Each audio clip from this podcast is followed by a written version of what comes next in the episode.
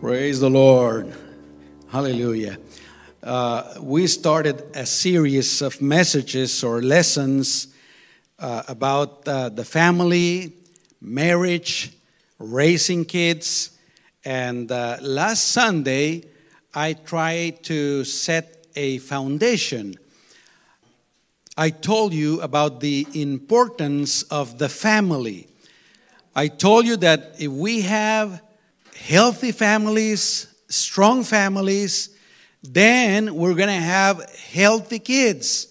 If we have, let me say it again, if we have a healthy family, then we're going to have healthy kids.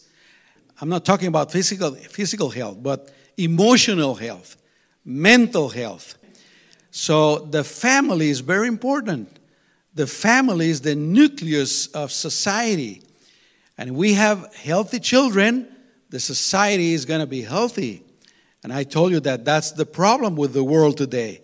That's why there's so much uh, violence and rebellious and uh, a lot of bad, bad things happening in this world today because the family has been under attack all, all the time. And, uh, but I told you that the way to have a healthy family is having a healthy marriage. Because as the family is the nucleus of society, the marriage is the nucleus, is the important, most important element in the family. So God wants us to have healthy marriages. God wants us to have happy, successful marriages. We want to have happy marriages, successful marriages. And this morning, I want to share with you what I call the pillars of marriage. The pillars of marriage for us to have a happy and successful marriage. And uh, I'm going to read in Hebrews chapter 13 and verse 4 let all hold marriage and marital fidelity in high esteem, for God will judge adulterers and all who commit sexual immoralities. So, in this passage, God commands us to have marriage, the marriage relationship, in high esteem. I told you that uh, for God, marriage is very important. So, He, God, has marriage in high esteem. And He wants us to have marriage also in high esteem in our lives. He wants us to value marriage. He wants us to appreciate marriage. So that's what we have to do. Now, let me say something before I continue. Maybe some of you, maybe this message is not for you because you're not married anymore. These pillars for marriage can also be used in all other relationships.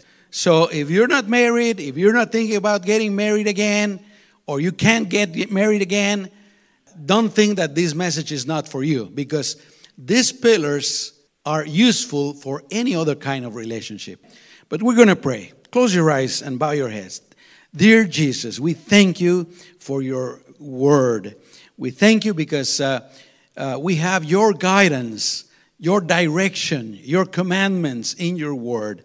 And uh, now that we're talking about family and marriage, Lord, you are the one who can tell us how to live our marriages and be happy, Jesus.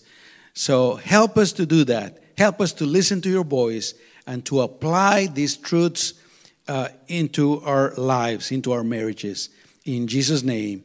And we give you all the glory and uh, honor, Lord. Amen.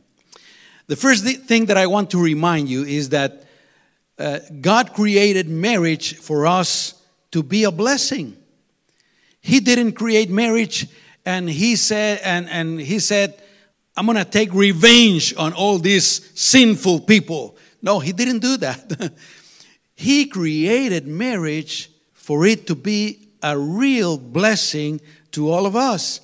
Because in marriage, we find companionship. We all need a companion.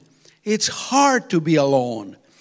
And uh, in marriage, we, have, we find help, we find love, we find friendship, we find intimacy, we find encouragement, we find strength, we find happiness, we, ha- we find joy, family, home, children, and all of the things that we need. Marriage is a fountain of blessing.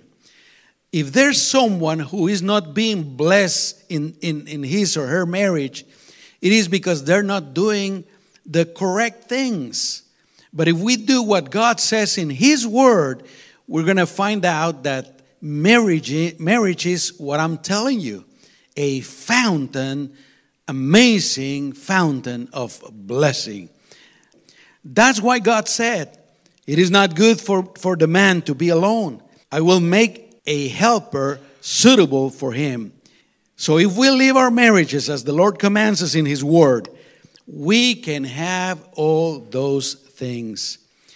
Now, it doesn't mean that uh, there won't be uh, problems, but uh, with God's help, we will be able to face all of those troubles in life together with our wife or husband. I believe with all my heart that our goal for marriage should be number one, to be happy. If I, as a married person, think I want to be real happy in my marriage, then I'm going to be led to do all those things that I have to do to be able to be happy in my marriage. But not only happy, we need to be happy in Christ. By being happy in Christ, I mean that it must be according to the Word of God, according to the will of God. Let me ask you are you happy in your marriage? Are you enjoying your married life and your spouse? If we obey what God commands us in His Word, we can be real happy. But not only to be happy, the other goal should be to be successful in our marriage. And when I speak about successful marriage, I mean that we will stay together until death do us part, being faithful to each other. So we all want a happy marriage and a successful marriage. So again, in order to be happy and to have a successful marriage, if we do what God says, it'll happen to us. And that's what I call the pillars of marriage. If we practice them, we're guaranteed. Listen to me. If we practice these pillars of marriage, we're guaranteed 100% that we're going to have a good and lasting relationship. It is sad that the world they reject the word of God. It is sad that they reject God because if the world would do what the Bible says, they would be happy to. It's really sad to hear people in the world saying, I want happiness. But they're always making mistakes, they're always taking the wrong path, they're setting the Word of God aside. It's, it's really sad. I don't know the number right now, but uh, before they used to say that 50% of marriages ended up in divorce. And that's sad. But the effort must be from both spouses and not only one. I've seen some marriages where, where only one spouse is doing all the right things, doing all the work, and the other one is not very interested. That doesn't work. It has to be uh, an equal effort on both sides. And before I talk about those pillars, I want to talk to you, singles. If you've never been married, if you're a single person, you're in a good position right now. Maybe you're going to tell me, how can you say that? I want a husband, I want a wife, I want a boyfriend or girlfriend. But uh, believe me, you're in a real good position. Why? Because if you've never been married, you, you, you haven't made the same mistakes that a lot of people have done in the world. You haven't done that. You haven't had children outside of a marriage. You're blessed. So I encourage you, you single people, to do three things. Number one, be careful who you marry, choose wisely. That's one mistake that a lot of single people make when they're young. They get involved with the wrong person. Remember what I'm telling you. You're blessed. You're in a blessed position right now. You can you can choose. Don't get desperate. Be careful. Number 2, don't get married out of desperation, thinking that you're running out of time. And that's a mistake. Don't get married out of desperation. And uh, my advice number three pray, pray, and ask God to be Him to bring the ideal person into your life. Pray. That's what I did. I told the Lord, because before I was Christian, I, I made many mistakes. Uh, I had a lot of girls in my life. You know, that's what you do when you're not when you don't know the Lord. So when I became a Christian, the Holy Spirit told me you can't do that anymore. So I asked God, kneeling down, and not only once, but I told the Lord, I, I know that I need a wife, a, a partner. So I'm asking you, I confess that I don't know how to choose. I want you to choose for me. Bring that person into my life. And he, he did. She's sitting back there. So pray. Now, what are those pillars of marriage? Number one, the first one, the most important, is love. Love covers everything. If uh, we were able to just to apply this pillar in our marriage, if husbands would love their wives and wives would love their husbands in a divine way, this would cover everything, all the areas in marriage. The Bible says that love is the perfect bond, the perfect connection, link, glue, the perfect element that binds us together. But we are to love according to God's will, not as the world understands love. Because for the world, love is prim- primarily a simple sexual passion, a physical a- attraction. Now, this is important too because God created us to have that physical attraction, that sexual attraction. But that is good only for the beginning. If you only have physical attraction, that's to fade out. And what's next if you don't have real love? That's the problem with the world. The world thinks that love is just that. And they're looking for all kinds of partners and encounters and sexual experiences but not real love. The love of the world is selfish. It thinks more on one's own interests. But God loves is different. Is more than just that sexual attraction, that physical attraction. Is more than just an emotion. God's love is concerned with the, the true well being of the other person. If I love my wife, if you love your wife or your, your husband, you have a real, sincere concern for your spouse's well being. You're thinking, how is she feeling? What is he thinking? What does she need? What, do, what can I do to, to, to honor her, to, to bring her up? And wives too. God's love is a firm decision. And I said a decision because if you use the world's love, that fades away. But God's love is a firm decision That's why God commands us in His Word love your God with all your strength, with all your mind, with all your soul, with everything that you have. And not only that, but that's why God commands us to love our neighbor. And not only that, but that's why God commands us to even love our enemies. How can we love our enemies if not by a personal decision? That person hates me. That person wants me dead, but I am a child of God. I'm going to love that person. So in marriage, love is a decision. I'm going to love my wife.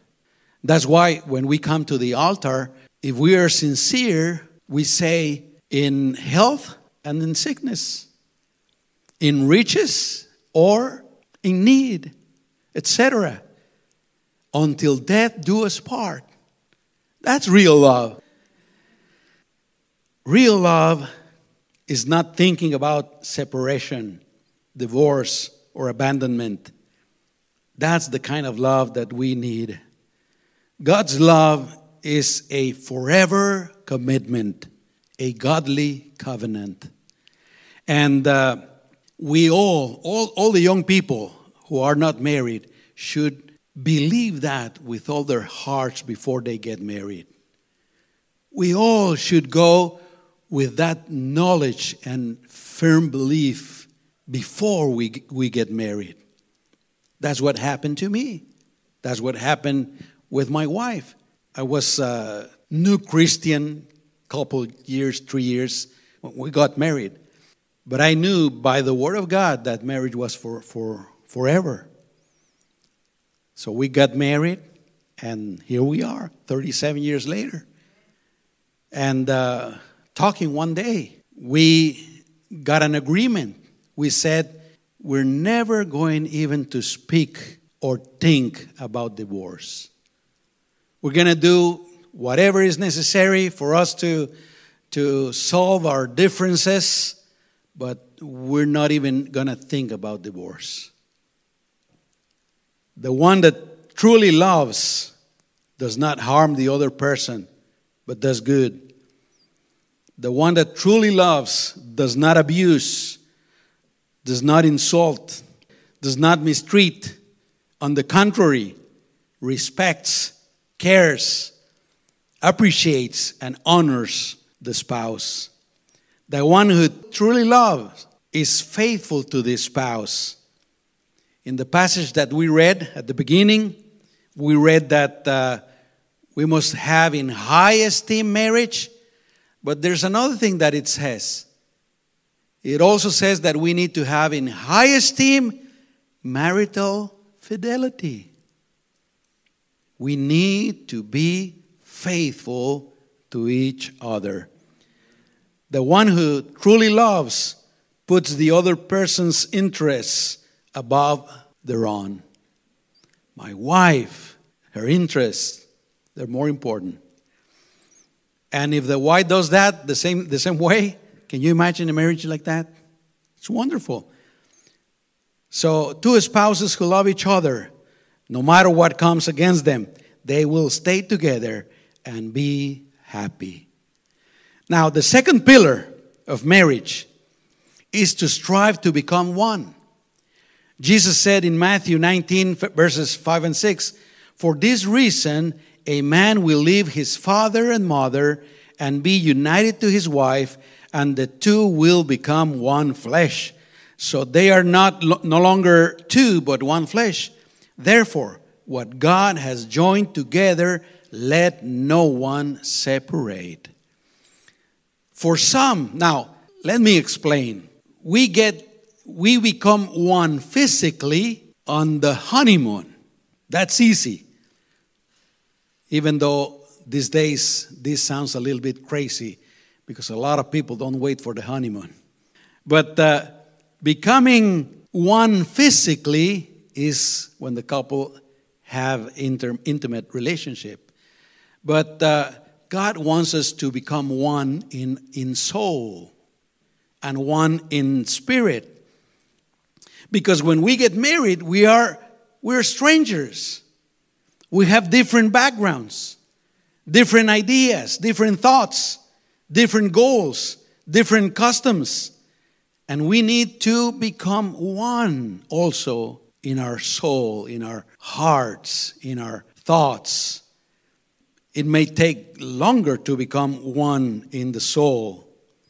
To become one, you get to a point where you have the same goals as a couple, the same vision for the family and for the couple. Otherwise, if we don't do that, the husband is going to be pulling to that side. I want to do this. We should do this. We should go that way. And the wife is going to be pulling on the, to the other side. No, no, no. We should do this. We better do this. We should go live here. And what's going to happen? If they don't become one in, in soul, they're going to have problems. And sooner or later, they're going to separate. That's why it's so important to become one in soul, the same purposes, the same goals. Now, this doesn't mean that we will come equal in every aspect because opposites attract and complement each other. Our differences are good, are a good thing, a blessing. If you think that your spouse has all these differences, don't see those differences as something bad or as something wrong with that person. No, they are a blessing. He's different for a reason. He's different to complement you. Now, it is really funny, but before we get married, we meet someone, and those differences are the ones who attract us to that person because we are not like that. In my wife's case, she's very outgoing, she's got a lot of friends, uh, she's very outspoken, etc., etc. And uh, I'm, I'm different. I'm more introvert, not as many friends, even though my wife says that I don't have any friends. How many are my, are my friends here? There you go, you see? Wife? Hallelujah. So when I met her, I loved all those different things that she was. But something happens when you get married to that person. For some reason, that person keeps being his himself or herself and then you start complaining about the differences. The difference that attract you in the first place. Don't do that. That person is different for a reason. That person is going to complement you. Instead of trying to erase the, those differences instead of complaining about those differences you have to be happy for those differences. You have to celebrate those differences. And uh, the goal as, as one should be to be happy and successful as a married couple, as I told you before. When we get married, we become one team, and we must seek mutual interests and not our own. We can no longer go about our own business without considering our spouse. In God, when we get married, God is number one. But who's next? Our spouse. Not my mom, not her mom, not my friends, not anything else. God and my spouse. And if you have children, God, the spouse, and then the children. Some people made the mistake that uh, they, they start having children and they set aside the spouse. Now, now my children are more important. And some tell the spouse that they are more important than you. well, wait some years and you'll be by yourself. Children leave. Amen. We are experiencing that. I told you that the first week that we were, we were by ourselves, we didn't know what to do. We, we didn't know what to say because we haven't been by ourselves in 36 years. But it's amazing. It's wonderful. So, for the couple that become one, it'll be very difficult for that couple to fail in their relationship. I want to read Ecclesiastes chapter 4, verses 9 through 12. And you know this verse Two are better than one because they have a good return for their labor. If either of them falls down, one can help, can help the other up, but pity anyone who falls and has no one to help them up. Also, if two lie down together, they will keep warm. But how can one keep warm alone? The one may be overpowered, two can defend themselves. A cord of three strands is not quickly broken. So we need to become one in flesh, soul, and spirit. And I believe, I don't know if I'm completely correct, but I believe that sometimes becoming one spiritually is the hardest. You know that we had that uh, week of prayer, and uh, someone told me that week was amazing. Why? Because uh, I asked my spouse, that person told me, I asked my, my spouse if we could pray together in the evenings, and the spouse said yes. And it was amazing. We were praying together all that week and reading the Bible. And uh, that person was, was saying, we should continue with that the whole year, all year long. Because sometimes that's the hardest. Physically, it's really easy to become one. Soul, it's a little bit harder. Spiritually, I think sometimes it's, it's hardest, the hardest. So if you can with your spouse, pray together, read the Bible together, serve the Lord together, go to church together, that's going to be a blessing. Can you say amen? But again, it is up to both of the of the spouses to do their part. The success and happiness of marriage is a mutual goal. And the third and last uh, pillar that I want to mention today is good communication. Communicating well means talking. And uh, in a marriage relationship, there's have, there has to be abundant communication, abundant of talking. For some people, it's really easy to talk. For some other people, it's not that easy. But I encourage you, if you are the type of person that don't like to talk too much, you need to talk. You need to let your spouse know what you're thinking, know what you're feeling. There's have to be a lot of communication. Now, for the other person, if you are the type of person that is very easy for you to talk, you should also be good to listen to your spouse. Have an open, an open mind. Strive to understand your spouse their point of view, the reasons, and try to come to an agreement. Don't force your will on your spouse. Do not interrupt when the other one is speaking. Talk, but be also good to listen.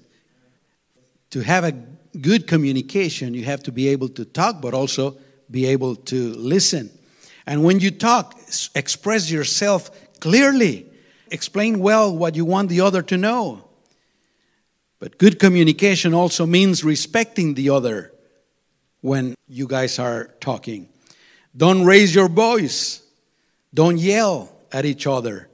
Don't insult the other. Don't compare your spouse to anyone else.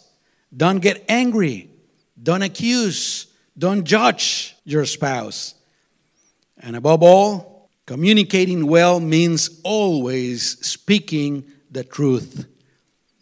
I could say that being truthful in a relationship, in, in a marital relationship, is another pillar of uh, a good marriage. In a marriage, there should be no secrets. I can have secrets just for myself and my wife not knowing. She needs to know all, all my life. In a marriage, there should be no lies. There must be a full transparency so that there can be trust. I remember a marriage, uh, married couple that came to me. They wanted advice. This was many, many years ago. Any of you know this person, I think.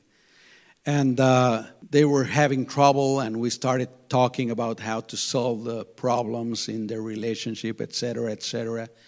But one of them kept hiding some secrets from the spouse. And uh, then this spouse found out about these secrets, and they came to me. And I told the spouse that was hiding some stuff, I told this person, This is your opportunity. The, the spouse already found out that you have these secrets. The spouse knows about all, this, all of those secrets. So, this is your opportunity to come completely clean. If there's anything else, say it right now. If not, if you keep having secrets, you're going to get in trouble again. And this person said, No, no, that, that was it. And no more secrets. And uh, they left. But there were more secrets. And uh, that couple is not together anymore. There has to be full transparency in a marriage. So, if we want to be happy and successful in our marriage, we must have abundant, healthy, and sincere communication. What were the three pillars that I shared today? Number one was love. We need to love according to God's will. Number two, to strive, to make the effort to become one. And number three, good communication. If we do these things, these three things, we're going to be in a good path. Let's pray. Let's close our eyes. Thank you, Jesus, for your word. Thank you for your concern for our happiness, but not only our happiness, for our health. Thank you for your concern for our marriages and our families. And help us to do what you say in your word is that we have to do to have healthy, happy, successful marriages. And uh, Lord, sometimes we really, we really need your help because we know we have to do something. But for, for, for some reason, there's something that holds us back not to do it. We know it's the right thing. Maybe sometimes we are too proud. So help us, Lord. Help us to do the right things. Help us to love our spouse according to your will. Help us, Lord, to become one and help us to have great communication. In Jesus' name, bless our marriages, bless our home, bless our families, and all the glory we give to you. You're the only one who deserves all, all the honor and praise. In Jesus' name, amen.